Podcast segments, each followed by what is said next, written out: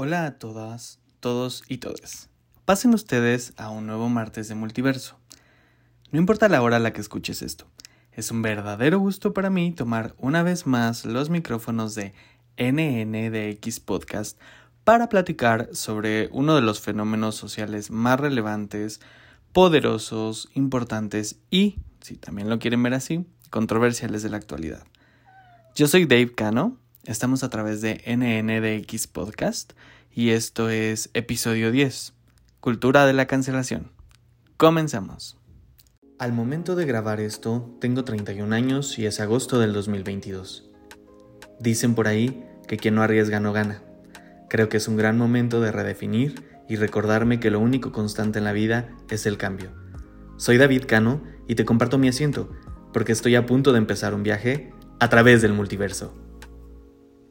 En Multiverso hemos hablado ya mm, de varios temas que para muchos de nosotros son difíciles e incómodos de abordar, al menos empezar a hablar de ellos es complicado o complejo, y hemos partido del hecho de recordar que somos seres imperfectos y que estamos llenos de incongruencias.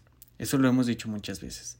Sin embargo, también hemos hecho énfasis en recordar que eso no nos da derecho, ningún tipo de derecho o excusa para atropellar la vida o también los derechos de otras personas. Partiendo de ello, hemos también dicho que invitar al diálogo es muy importante en la época actual. O sea, siempre ha sido importante, pero vale la pena recalcar que en la época actual también sigue siendo importante. Pero ojo, para establecer comunicación también hemos recordado que debe existir un emisor que exprese y un receptor del mensaje que esté dispuesto a escuchar y a repetir el ciclo, hacerlo de forma contraria hasta llegar a un punto en el que se cuestionen dogmas y se nos permita hacer un ejercicio con todo aquello que no elegimos y que por el contrario se nos ha enseñado o se nos ha dado a través del tiempo por temas de cultura y que se nos ha dicho que es absoluto y que no se discute, ¿no? Ahora, yendo a, o entrando en materia, ¿qué sería o qué definiríamos, qué podríamos decir que es la cultura de la cancelación? Para mí es el resultado de la falta de humildad, del exceso de miedo, del apego al pasado y a cómo eran las cosas y nadie se ofendía o estoy haciendo comillas, nadie y, y, nadie se ofendía y aguantaban vara. Eso hay que poner atención aquí. Muchas veces si ponemos eh, atención o si hacemos el ejercicio de recordar quién nos lo ha dicho, nos lo ha dicho un tío, un primo, un, un hermano, el papá, el abuelo, alguien que no ha caído en cuenta que es machista o que hace comentarios homofóbicos o xenofóbicos y que piensa que meterle unos golpes eh, de repente a su esposa o a su pareja en cierto momento de la vida de pareja es, eh, es un correctivo que vale más la pena eh, en ese momento que después, ¿no? Cuando ya se vuelva inmanejable para ellos la situación. ¿Por qué? Porque ya no están dispuestos a aguantar y antes de perder su dignidad o su lugar como machos o no como machos sino como autoridades de familia que se les ha enseñado que así debe ser. Em, pero ojo, ojo, porque eso es cultural también. Somos una especie que copia y replica como base. Es parte de nuestra naturaleza. Y eso muchas veces lo hemos escuchado de esas personas, solo hay que poner un poquito de atención. Y como siempre les digo, tampoco se trata de ir a, a incendiar el árbol genealógico eh, de la familia porque esto es inmanejable, sino hay que entender también que hay que invitar al diálogo, que hay que invitar al ejercicio de reflexión y de ahí podemos partir para muchas otras cosas, ¿no? Ahora, ¿por qué viene al caso en el tema de la cancelación? Porque muchas veces lo que cancelamos es lo que consideramos diferente o lo que no tendemos a aceptar que puede ser de una forma distinta a como nosotros la percibimos, ¿no? Que es cuando es ese momento en el que creemos o concebimos que nuestra realidad es totalitaria, que es absoluta, que no hay pregunta que se le pueda hacer, porque no vamos a contemplar otro contexto que no sea el nuestro y las cosas funcionan simplemente como algo que nosotros ya tenemos por hecho. Bueno, pues en esos ejercicios específicos o en esos eh, ejemplos particulares es donde también nace de alguna manera la cultura de la cancelación, porque no estamos dispuestos a recibir o a, a escuchar que alguien tiene una idea, una forma diferente de pensar, de vivir, de actuar, etcétera, ¿no? Ahora, probablemente haya gente que les diga, esto de la cancelación es algo nuevo, ¿eh? O sea, antes eso no sucedía y bueno, tan sucedía y lo, lo voy a bajar al ejemplo más em, eh, usual, más humano, más del uso diario que se me viene a la mente en este momento. En algunas familias, y no es que en casi todas, hemos escuchado de otro familiar a quien se le hacían este tipo de comentarios de lo que decíamos antes de, oye, si tu mujer no te hace caso, dale un cachetadón y vas a ver cómo reacciona. Oye, ¿qué, qué onda con esos comentarios, no? ¿Ha habido alguien en alguna familia o en muchas? Espero que sean muchísimas más de las que yo conozco y me imagino que había recibido ya sea hombres o mujeres esta información porque ojo también ahí los comentarios pasan de las mamás a las hijas y eh, esas mamás en algún momento se vuelven abuelas y son la autoridad máxima de la familia y ellas también se encargan de repartir estos comentarios de no hija el hombre es hombre siempre va a ser así va a faltar a sus compromisos y va a faltar a los em, a los acuerdos que ya formaron porque es hombre y, y nosotras somos mujeres nos toca aguantar porque a mí me ha tocado escuchar eso en mi familia, ¿no? Y también con amigos y amigas. Entonces, eso no es algo nuevo. Siempre ha existido, pero a lo que voy es que ha habido familiares y nos ha tocado escuchar de ese tío, de esa prima, de esa eh, hija rebelde que se dio a la fuga y que si bien vivió una vida eh, pacífica lejos de todo lo que había conocido desde su infancia, entonces quedó excomulgadísima de la familia o excomulgadísimo de la familia porque no aceptó vivir bajo las condiciones que se le estaban dictando en cierto momento y entonces lo que hizo fue cancelar a su familia, huir de esa violencia en la que estaba creciendo o viviendo, cancelarlos e irse a descubrir qué era lo que en su momento el universo, la vida tenían para ella, para él, para ella, ¿no? Entonces, esto no es algo nuevo, que quieran hacerlo pasar como que es algo de los millennials, porque estamos mal y de todo nos queremos quejar, porque somos... y aquí me voy a apropiar de una palabra que mucha gente la ve o, cree que nos violenta al decirla, pero que eh, eh, haces eh, esta, esta forma del mariconeo y que nosotros abusamos de eso porque nos encanta hacernos los sufridos, bueno, pues esto no es algo nuevo, como les decía. Esto de antes tal vez no le decíamos cancelación, pero ya se excluía a las personas o a las situaciones de la vida de algunos otros eh, individuos, ¿no? Se borraba y se rechazaban ideas, incluso las mismas familias que son tan autoritarias del pasado eh, y que no permitían nada diferente de lo que ellos conocían como y lo tomaban y se muestra como tradición, eh, eso era una forma de excluir lo diferente, de cancelar lo que era diferente, ¿no? Y sé que a muchas personas aquí que no les gusta la idea de, de escuchar esto de la cancelación y que les está cayendo el 20 de que ellos también cancelan, están pero colgándose de algún lugar porque dicen, ay no, ¿cómo puede ser que este fulanito, que este homosexual venga a decirme que yo también cancelaba? ¿Cómo se atreve? Qué falta de respeto. Se ve que no le dieron unas cachetadas cuando era chico ¿no? y qué fortuna, ¿no? Que, no tuve que pasar violencia en mi infancia para, para hacer o tratar de ser como ustedes querían. Pero bueno, eh, yéndonos de eso, quiero decirles, retomar el punto de que la cancelación ya existía, solo que la conocíamos con otros nombres y en otros contextos, ¿no?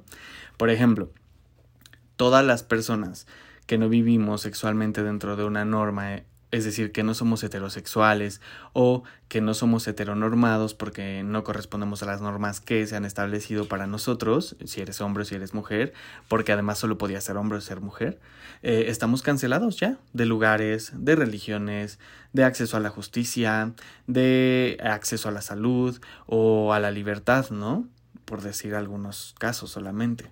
Pero en casos extremos también estamos eh, excluidos o cancelados de la vida, ¿no? Y eso no lo ven mal, o de eso no se habla, ¿no?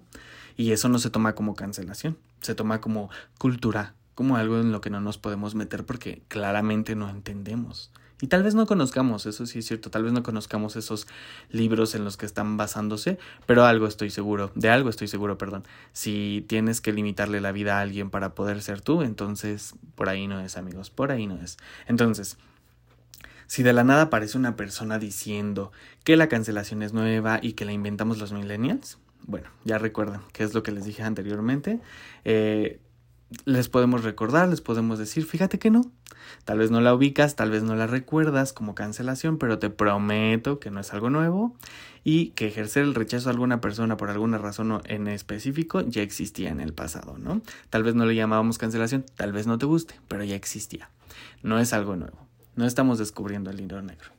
Lo que pasa es que también eh, ahora la cancelación sucede en la plaza pública de nuestra generación, esta generación que, eh, que, vivimos rodeados de tecnología.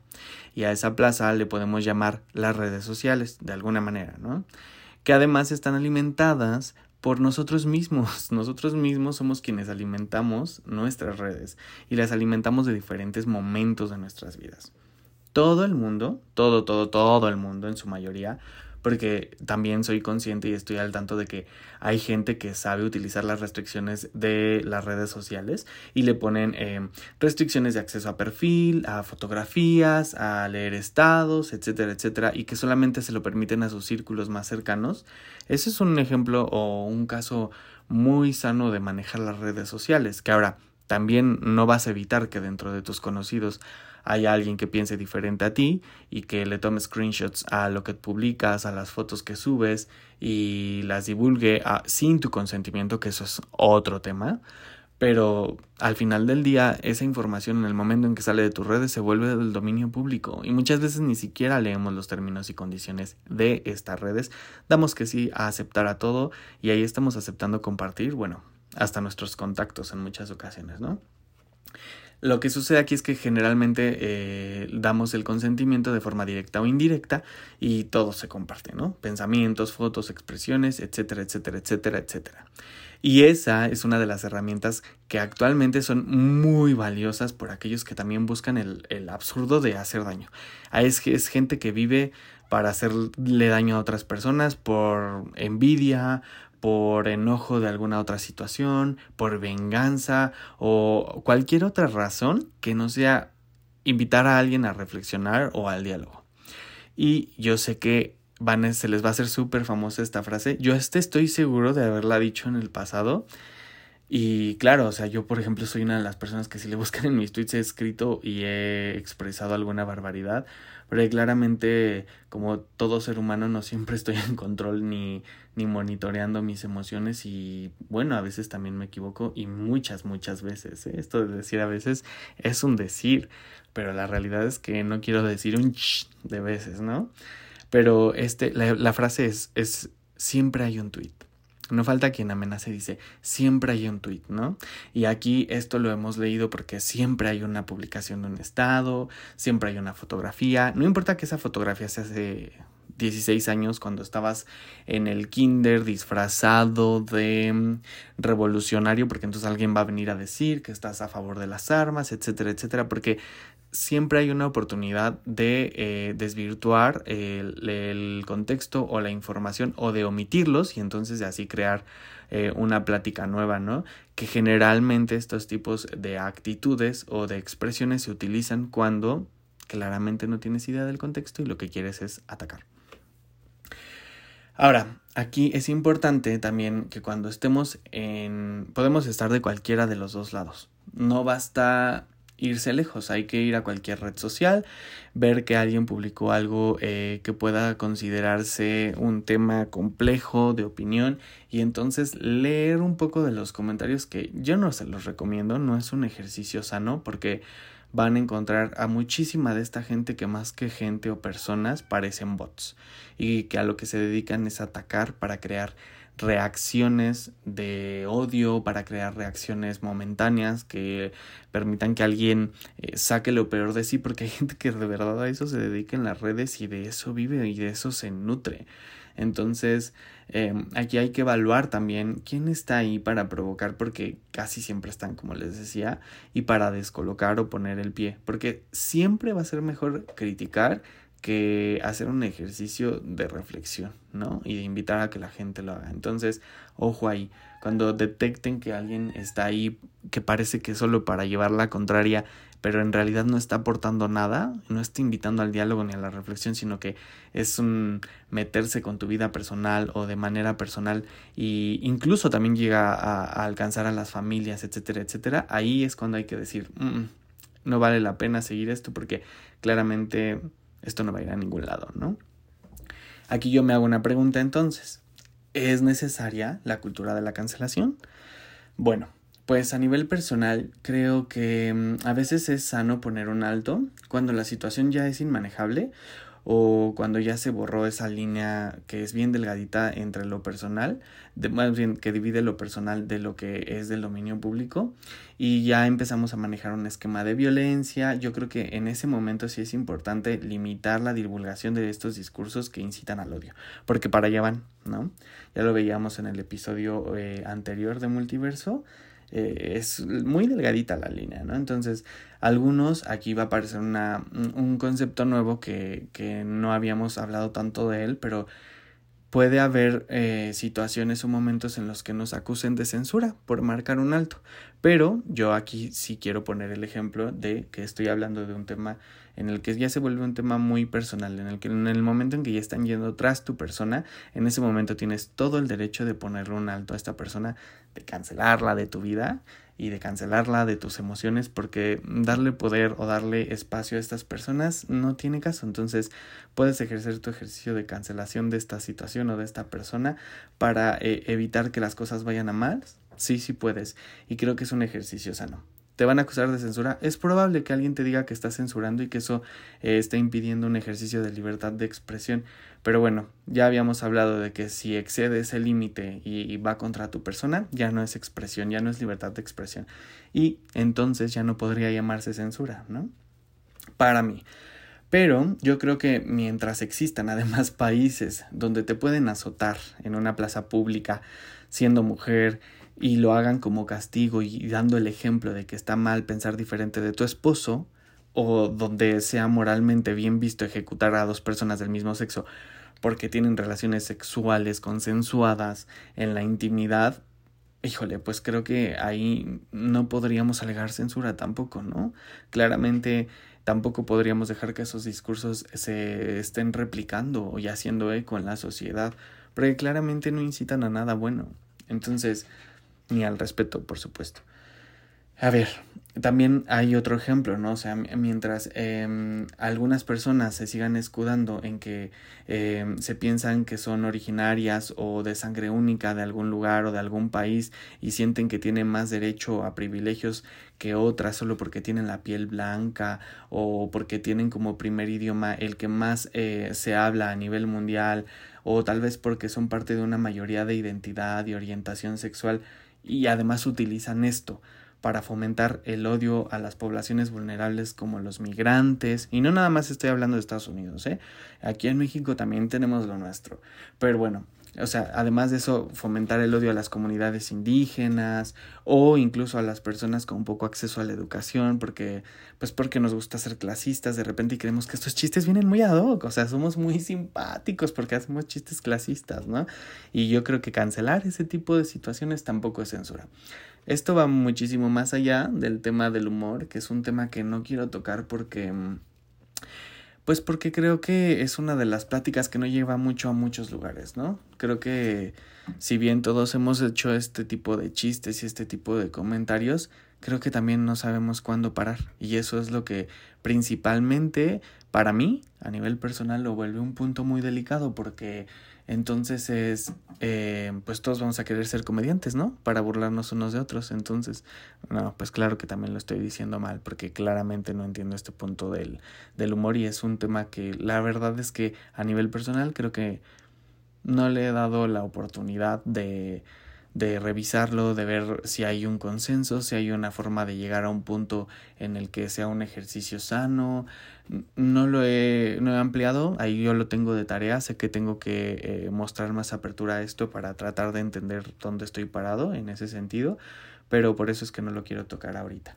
Y bueno, claramente eh, también creo que la cancelación funciona o debería de funcionar como último recurso ante una serie de esfuerzos. Pero, ¿qué tipo de esfuerzos? Bueno, pues estos esfuerzos que estén buscando que se genere una discusión o que se alimente un pensamiento crítico, ¿no? Aquí creo que es importante esta palabra de, de alimentar o de formar o de establecer un pensamiento crítico, porque la idea primordial del diálogo, y ya lo hemos dicho antes en este podcast, es llegar a un acuerdo de convivencia o de acercarnos lo más que se pueda a un acuerdo de convivencia y no se trata de ir unos contra otros y a ver quién gana, ¿no? O sea, creo que, bueno, si estamos buscando eso en una discusión, pues claramente mm, no es el lugar del que, del que deberíamos partir ni al que deberíamos llegar.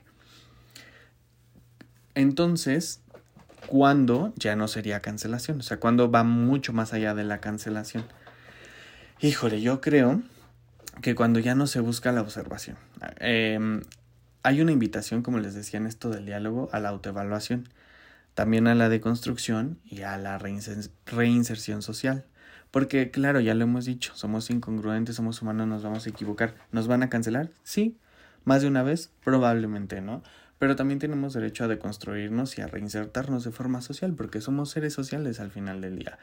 Em, por ejemplo, cuando se hace viral un video, un mensaje, un tweet, ¿se acuerdan de esto que les decía de siempre hay un tweet? Bueno, pues cuando alguien eh, va específicamente a por alguien más y busca un tweet, un video, una expresión de una persona eh, buscando trabajar en sí misma eh, con la finalidad, no sé, de desacreditar su carrera actual o su pensamiento o su desarrollo, puede que esa información a la que tenemos acceso haya sido incluso de hace 15 años, ¿no? En un contexto que no conocemos.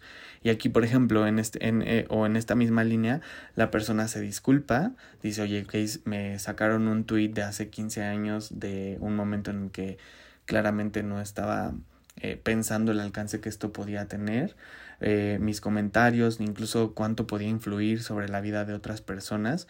Y aquí es claro que al día de hoy pues su comportamiento ya no es el mismo, ya no es como en el pasado.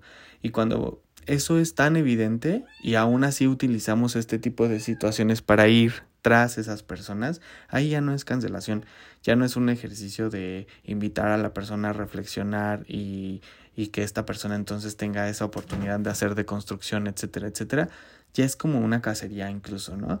Entonces en ese momento ya, ya se rebasó ese límite y yo digo, yo diría, híjole, estás incluso pues incitando algo más, ¿no? Ahora, hay que ser conscientes de que el poder mediático que se tiene hoy en día es muy importante, ¿no? Porque ya se llegó a las empresas, ¿no? A este nivel corporativo en el que eh, todas estas eh, empresas ahora tienen un papel casi directo en el ejercicio de la cancelación, porque se ha visto casos de actores, de directores, de escritores que han perdido proyectos por acusaciones en redes sociales o por darle cachetadas a un comediante slash conductor de unos premios en la industria del entretenimiento, ¿no? O sea, creo que ya sabemos de quién hablo. Pero aquí, por ejemplo, ¿qué hubiera pasado? Claramente lo que castigamos o lo que estamos señalando, cancelando, es la violencia porque efectivamente si todo hubiera llegado hasta el momento de eh, la burla, pues mucha gente lo hubiera tomado como un momento de broma y muchas otras personas hubieran dicho, ¿sabes qué? No, hay que cancelar a este individuo, hay que invitarlo a la reflexión. Probablemente él se hubiera disculpado, como ha pasado en otras ocasiones, y hubiera trabajado en hacer una comedia diferente, no lo sé, o tal vez no, tal vez hubiera dicho, bueno, esa es mi comedia y aguántense si quieren, yo no voy a cambiar nada. Ay, no, perdón, ese es otro comediante de aquí que también le cancelaron su programa por eso. Pero bueno, em, aquí me parece importante remarcar que los casos de abuso sexual, de violencia física, de explotación laboral, pero también sexual, pasan o deberían pasar directamente a un plano legal. Aquí también es bien importante entender que no vamos a obligar ni tenemos el derecho de obligar a las víctimas a embarcarse en un proceso que afecta directamente su estabilidad emocional, y en muchas ocasiones también dependiendo del país en el que vivimos va a afectar o a representar una carga económica porque estos procesos no son sencillos. Y además dependiendo también del país eh, si eres mujer por ejemplo es una revictimización constante de repasar las cosas de que alguien te lo pregunte de que los medios sean amarillistas etcétera etcétera etcétera. Entonces no tenemos el derecho y las víctimas no tienen la obligación de complacernos estableciendo denuncias em, legales, etcétera, solo porque nosotros decimos, oye, no es justo hacerlo así. Bueno, caray, o sea, es el proceso de cada quien y eh, que lo lleves a una denuncia legal o penal, eh, no, que no lo lleves, perdón, a una, a una denuncia legal o penal, no significa que necesariamente sea mentira, ¿no? Ya si el proceso se da porque la otra persona dice, oye, no, esto es una difamación y está segura de que puede ganar ese caso porque es una difamación tal cual, no solo palabras, y entonces esa persona es la que inicia el proceso, bueno, eso ya se vuelve otro tema, ¿no? Pero, eh, bueno, lo que les decía es que justo ese tipo de, de, actitudes para mí no es algo que se trate del dominio del comentario público, porque ya ejerce directamente otro tipo de violencia, ¿no? Aquí, entonces, yo creo que en ese momento en el que no se le permite al ser humano, ser humano, o al individuo reconocerse haber actuado contra alguna libertad o derecho ajeno, donde no le podemos permitir ejercer su derecho a un juicio legal o a una reparación del daño o a reinsertarse en sociedad. Entonces yo creo que ahí es cuando ya no estamos buscando cancelación, sino, y suena la palabra muy fuerte, pero incluso podríamos estar incitando al linchamiento de alguien más, ¿no? Pero aquí también tiene que haber una disponibilidad de esa persona de decir, oye, sí la regué, porque se acuerdan que al principio en mi definición yo les decía, les decía, ¿eh? Perdón, les decía que era un tema de humildad. Bueno, cuando no estás lo suficientemente bien contigo y sabes que actuaste mal, pero no lo quieres reconocer, pues ¿qué vas a hacer? O sea, te vas a poner del lado de la víctima y vas a empezar a señalar cualquier otra cosa que desvíe la atención de ti para voltear las cosas o para hacer lo que tengas que hacer, pero para que toda la atención se desvíe de ti, de lo que dijeron de ti.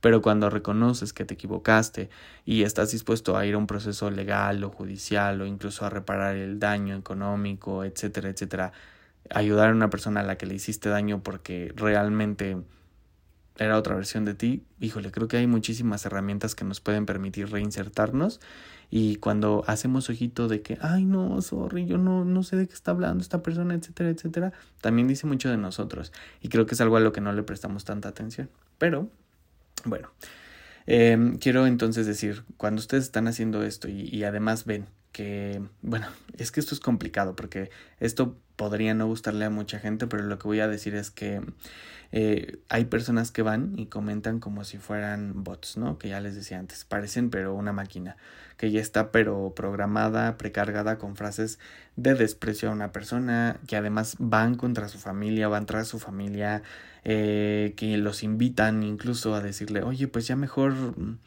quítate la vida, ¿no? O sea, o que van y amenazan, que les dicen que los van a ir a buscar a su casa, o que si se los encuentran les van a pegar, que les desean el mal físico, ¿no? y, que además ellos, estas personas creen, o si tú eres de estas personas, sientes que eso te da justicia, o te da, o, o es una forma de darle un castigo a esas personas, híjole, yo suena fuerte, pero yo no creo que quieras eh, conciliar de ninguna forma, ni dar un castigo ni justicia, porque lo que se busca consciente e inconscientemente es violencia y entonces yo ahí haría una invitación de que si tú te sientes bien cuando están pasando estas cosas o eres de los que van y comentan, eh, quítate la vida o si me encuentro a tu papá y a ti, les voy a dar con lo que me encuentre o con una, o sea, si eres de estas personas, la verdad es que Mm, de una forma muy respetuosa te invito a que busques ayuda profesional de la salud mental, eh, ayuda profesional emocional, porque realmente ya hay algo que está mm, sobresaliendo de los límites en tu cabeza y, y que es bien, es bien sencillo a veces traspasar esa línea y detenerlo en tu mente, a pasarlo a palabras de odio, a replicar un discurso, a hacerlo una forma física. Y esto pues no es bueno ni para ti ni para las otras personas. Entonces, ojo, por ahí creo que es importante también ver estas alertas rojas en nosotros mismos, ¿no? Em, no es positivo y pues lo único que estás buscando es venganza. Entonces, aguas por ahí. Si ven a estas personas también no vale la pena incluso contestarles porque pues es lo que están buscando, ¿no? Muchas, en muchas ocasiones. Vamos a pasar a la, a la siguiente pregunta que para mí es ¿cuándo ser congruentes entonces? Si ya vimos que es la, la, cultura de la cancelación y también ya hablamos un poco de cuando ya no es, o sea, cuando ya mutó de ser cultura de la cancelación a volverse una especie de linchamiento. Entonces, a nivel personal, ¿cuándo podemos ser congruentes con lo que vamos a permitir y no? Yo creo que cuando hacemos los ejercicios constantes de lo que consumimos y por qué lo consumimos, también estamos siendo congruentes con qué vamos a cancelar y qué no. Ahora, ya sé que lo he dicho muchas veces, si quieren cuenten las veces en que he dicho que somos en parte lo que consumimos, pero aquí no les voy a decir qué hacer o qué no hacer. Prefiero contarles las decisiones que yo a nivel personal he buscado o que he tomado por eh, tratar de ser congruente con lo que pienso, con lo que digo y con lo que hago. Por ejemplo, yo crecí escuchando la música de cierta cantante mexicana que fue súper revolucionaria en su época porque se pronunciaba contra muchos discursos machistas eh, contra las comunidades o las poblaciones vulnerables, etcétera, etcétera. Pero que, eh, que se ha provocado incluso en la actualidad todavía muchas veces a favor o en favor de los derechos de la población LGBT ¿no? Por decir solo algunos. Pero que fue acusada de ser cómplice de privar de la vida a una menor eh, y de trata de personas. Todo esto sucedió cuando ella aún era muy joven, ¿no? Entonces, de alguna forma también se le consideraba mm, de alguna forma que era más fácil de intimidar o de violentar, ¿no? Porque claramente eh, esta mujer fue víctima también en algún momento y, y la situación creo que, eh, que cuenta y suma el contexto, ¿no? Esta parte de decir, bueno, ella no era una persona con un criterio completamente formado porque además sabemos que, o espero que lo sepan, que crecer en México en los años noventas, ochentas, noventas y, y todavía en los dos miles eh, siendo un menor em, con, digamos, mm, abandono familiar que se desarrollaba o terminaba de crecer siendo pues un mero producto mercado técnico eh, o que le generabas muchísimo ingreso a las a estas poblaciones o más bien a estas empresas del entretenimiento pues claramente no estaban buscando tu desarrollo personal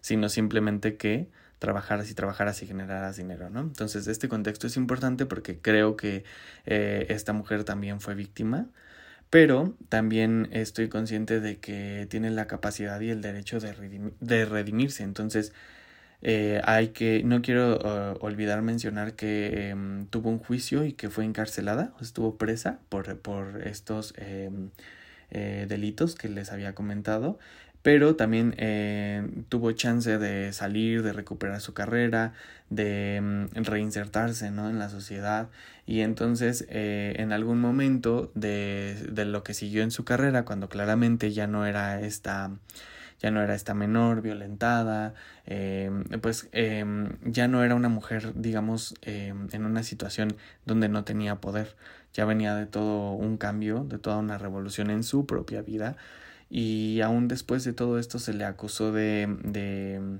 de explotación y de abuso laboral.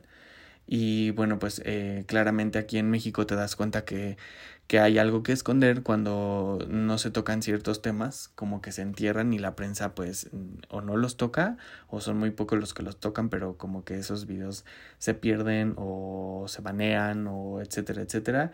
Y bueno, aquí tampoco estoy em, eh, diciendo que que vayan y que ejerzan violencia. Y tampoco fui y le escribí tweets de odio ni comentarios diciéndole eh, que ojalá le vaya mal a su familia, etcétera, porque no, o sea, esta situación lo único que va a hacer es que eh, pues que se cree una hora, una ola de odio de la cual yo no quiero formar parte y tampoco quiero que una persona eh, forme parte de esto. ¿Ustedes imaginan lo mal que se sentirían si alguien les escribiera que le va a hacer daño a su familia, a sus papás, eh, a sus amigos, ¿no? O a ustedes mismos, pues claramente eso no es una forma sana de andar por la vida.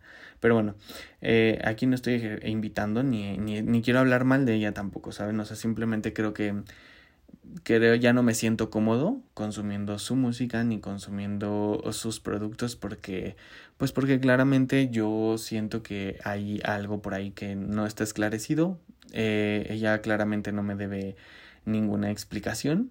Eh, la justicia o las demandas que procedan o no procedan probablemente yo no me voy a enterar ni tendría por qué pero lo que sí puedo hacer es no consumirla y no la consumo y se acabó no eh, también dejé de ver em, un programa de em, drag queens en México porque em, pues porque en algún momento sentí que dejó de ser más un espacio de hacia las personas em, que fomentan este arte hacia, hacia, estos y estas artistas que em, nos dan personajes increíbles, que nos dan moda, que nos dan contexto, ¿no? que nos dan statements.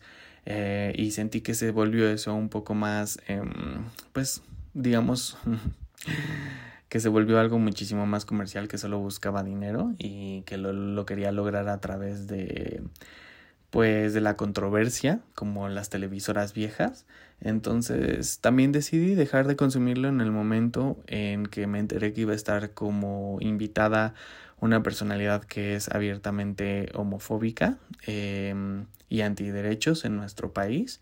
Es una cantante y pues bueno, ya en ese momento yo dije, dejo de consumir esto. Eh, si quiero ver a mis mm, drag queens favoritas, bueno, pues tengo oportunidad de verlas en uno que otro eh, evento, en uno que otro antro. Y si no, también tienen PayPals. Entonces muchas veces si lo que quieres es apoyar a tu, es apoyar a tu artista eh, drag favorita, pues también le puedes hacer un donativo porque te gusta su trabajo, ¿no? Y bueno, ahí también entonces ver, porque hay quienes se compran que la plataforma que los da a conocer tiene mm, el derecho máximo sobre sus personas y que tienen que defender eso porque si no, pues no tienen trabajo o no comen o no pagan deudas. Y también de alguna forma lo entiendo, ¿no? Pero bueno, elijo ya no consumir ese programa porque no me va y porque no quiero y porque no quiero enojarme también. después voy a cerrar eh, un poco con esto porque no sé cuánto tiempo ya me eché en este bonito capítulo. Ah, vamos bien. Ay, muchas gracias si ya han llegado hasta este momento. Pero em, esto es lo que más, lo más reciente y lo que más trabajo me ha costado porque em, estoy evitando eh, o decidí que iba a evitar consumir y em, reproducir entre mis familiares más pequeños, eh, los niños y niñas de eh, las o las infancias de mi familia. Em, decidí que ya no iba a, hablar de unos libros de una escritora que es abiertamente transfóbica y que claramente yo creo que muchísima gente los conocemos, de un niño que es mago y em, me cuesta mucho trabajo porque la verdad es que me gusta mucho, eh, tengo muchísimos recuerdos interesantes de, de esas lecturas, de esas películas. Y bueno, la, el consuelo que tengo también es decir, bueno, o sea, si, si, si bien me cuesta trabajo, siento que me cuesta trabajo, por ahí están los actores protagonistas de esta saga diciendo no compartimos esa opinión, agradecemos mucho del proyecto del que venimos, pero eso no implica que tengamos que respaldar de ninguna manera eh, estos comentarios que están fomentando el odio, aunque tal vez esta mujer se dé cuenta o no se dé cuenta de que lo está haciendo. Yo creo que sí, es una mujer muy inteligente y claramente creo que ella tampoco se encuentra en una situación vulnerable, al menos no en este momento pero eh, sino de poder, al contrario, ¿no? O sea, claramente por eso se vuelve representativa su opinión, porque ahora tiene poder y tiene muchísimo aforo, ¿no? Y el reproducir estos comentarios de odio cuando sabes que tienes una plataforma tan importante, pues claramente dicta que estás en contra de algunos derechos, ¿no? De algunas personas. Y eso es algo que, aunque me costó mucho trabajo, eh, pues ya no voy a consumir, ¿no? Eh, híjole.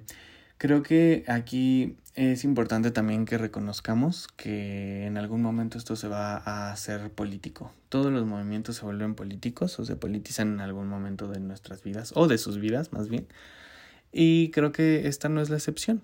Muchas veces vamos a ver quien tome esto como un tema de izquierda o de derecha o que nos quiera decir conservadores o liberales por em, apostarle o no al tema de poner un alto o que diga que esto de la cancelación es algo súper nuevo y que tiene que ver con la política y con los lobbies, porque no sé por qué les ha dado por decir que a muchas personas antiderechos que, mm, que tenemos lobbies, que tenemos lobbies y que ahí tenemos así como, ¿han visto esta película de las brujas?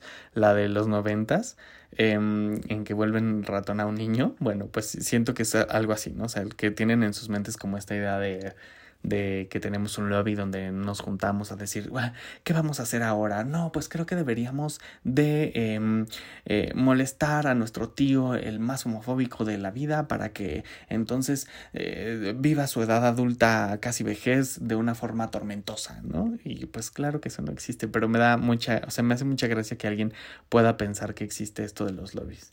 Hay gente de la población LGBT más que se, que se ofende muchísimo cuando les dicen que hay un lobby. A mí me daría mucha risa, la verdad. Pero bueno, eso es algo a nivel personal. Tal vez tampoco estoy entendiendo el alcance político. Pero bueno, eh, hasta aquí quiero llegar con esos ejemplos y decirles que sí, esa es una de las formas en las que podemos ser congruentes y cancelar no necesariamente tiene que ser con una, algo muy reaccionario, sino de tomar decisiones y de hacernos responsables de esas decisiones, ¿no? Em, quiero, antes de despedirme, me gustaría decirle que no es decirles, perdón, que no se trata de buscarnos un espacio cómodo, porque también esto se ha dicho, ¿no? Que, que lo que queremos los millennials es buscarnos un espacio cómodo donde quejarnos.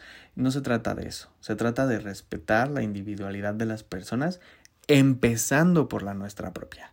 Entonces, eso es algo que quería decirles porque se me hace muy, muy importante de recalcar y destacar.